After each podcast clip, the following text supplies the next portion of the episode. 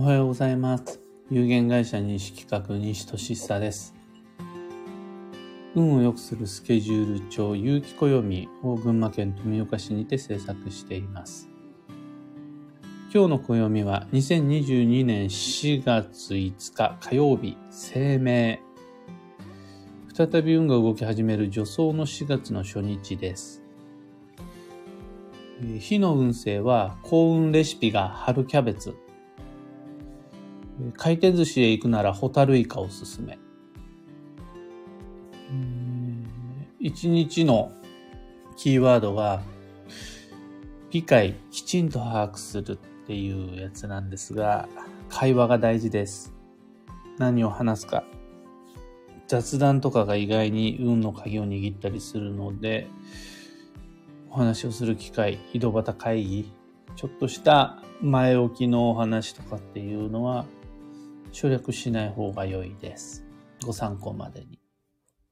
さて今日の今朝のお話は2022年4月の運勢と注意事項をテーマに。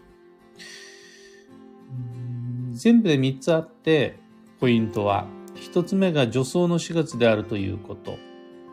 2つ目が土曜があるということ。3つ目が争いの月であるということ。この3つの要点でお話を進めていきたいと思います。まずは1つ目の助走の4月というところから。昨日までの3月という日々が2021年11月ぶりの休息の1ヶ月で運は良くも悪くも止まり停滞するというタイミングでした。が、本日4月の、4月5日の声明から再び止まっていたはずの運が動き始めて、繁忙の5月に向かって勢いを増していくと考えられます。この流れに乗るためには、自分自身も再び短期運転、準備、再始動のための働き方や暮らし方が求められることになります。で運が動き始めるので、良いことも悪いこともまた少しずつざわざわバタバタとしてくるんですが、そこでフライングをして、いきなり、うん、全力疾走してしまったり、スタートダッシュをかけようと思っちゃったり、無理をして頑張りすぎてしまうと、助走の流れと自分の全力疾走がミスマッチ合わないギャップを起こすので、おそらくゴールデンウィークを待たずにガス欠になって、そのまま5月病の流れに入ってしまうので注意です。もしも、も頑張りたいって思うんであるならば、5月の方に照準を当てて、4月はその5月に頑張るための助走っていうところまで力をセーブした方が安心です。特に、これが4月の2番目のポイントになるんですが、17日から季節の変わり目、土曜シーズンが始まります。細かい話をすると、4月の17日の朝9時40分頃から満月とともに、の季節の変わり目、運が不安定になる。どちらかといえばネガティブなイメージの土曜シーズンが始まって、それが終わるのが5月の5日、立夏21時30分頃までです。新しい季節、夏っていうのが来るのが立夏というやつ。それが夜の21時30分、5月の5日の。それまでは、運は不安定になります。この不安定な動揺っていうのは余計に4月の助走のペース配分を乱し、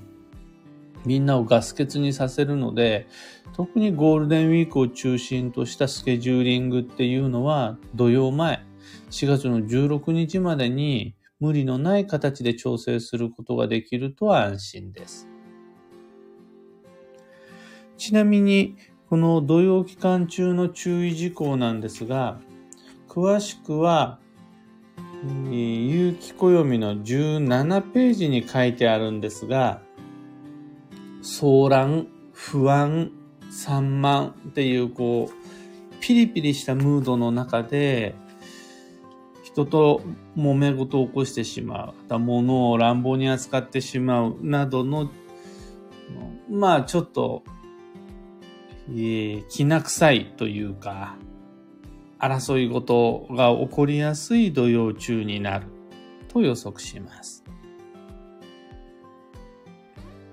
で、この争い事なんですが、それが3番目のポイントで、良くも悪くも騒乱の月です。良い意味では、摩擦を起こしてぶつかり合って意見と意見っていうのが対立をしてその中でより良い方向性が決まっていく。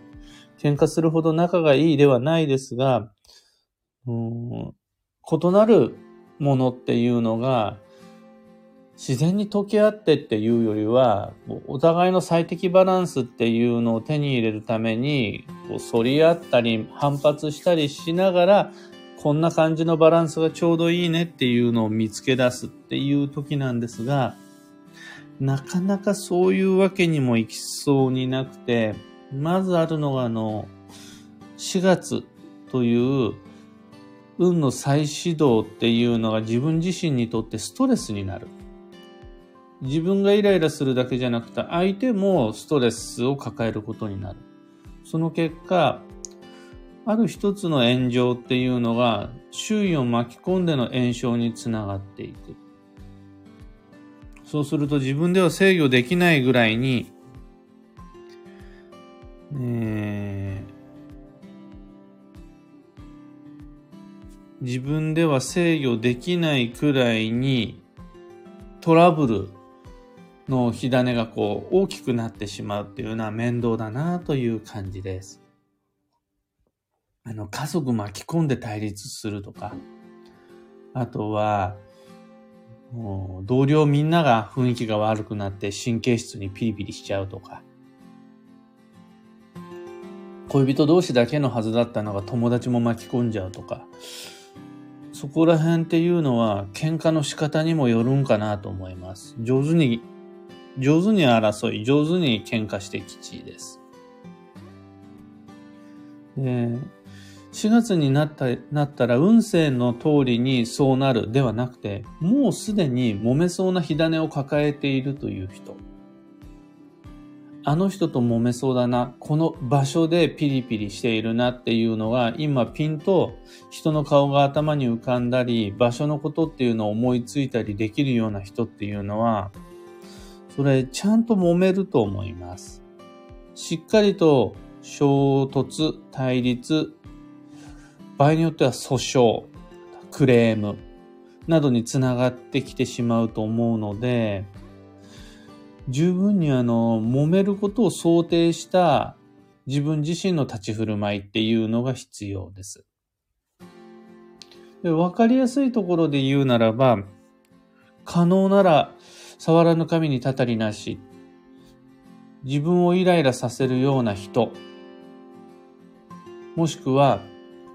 もうすでにイライラしているような人からは離れて過ごした方が安全です。この距離をしっかりとって、触らぬ神にたたりなし、逃げるが勝ちっていうのができないと、ちゃんと揉めて、げっそり消耗し、五月病になります。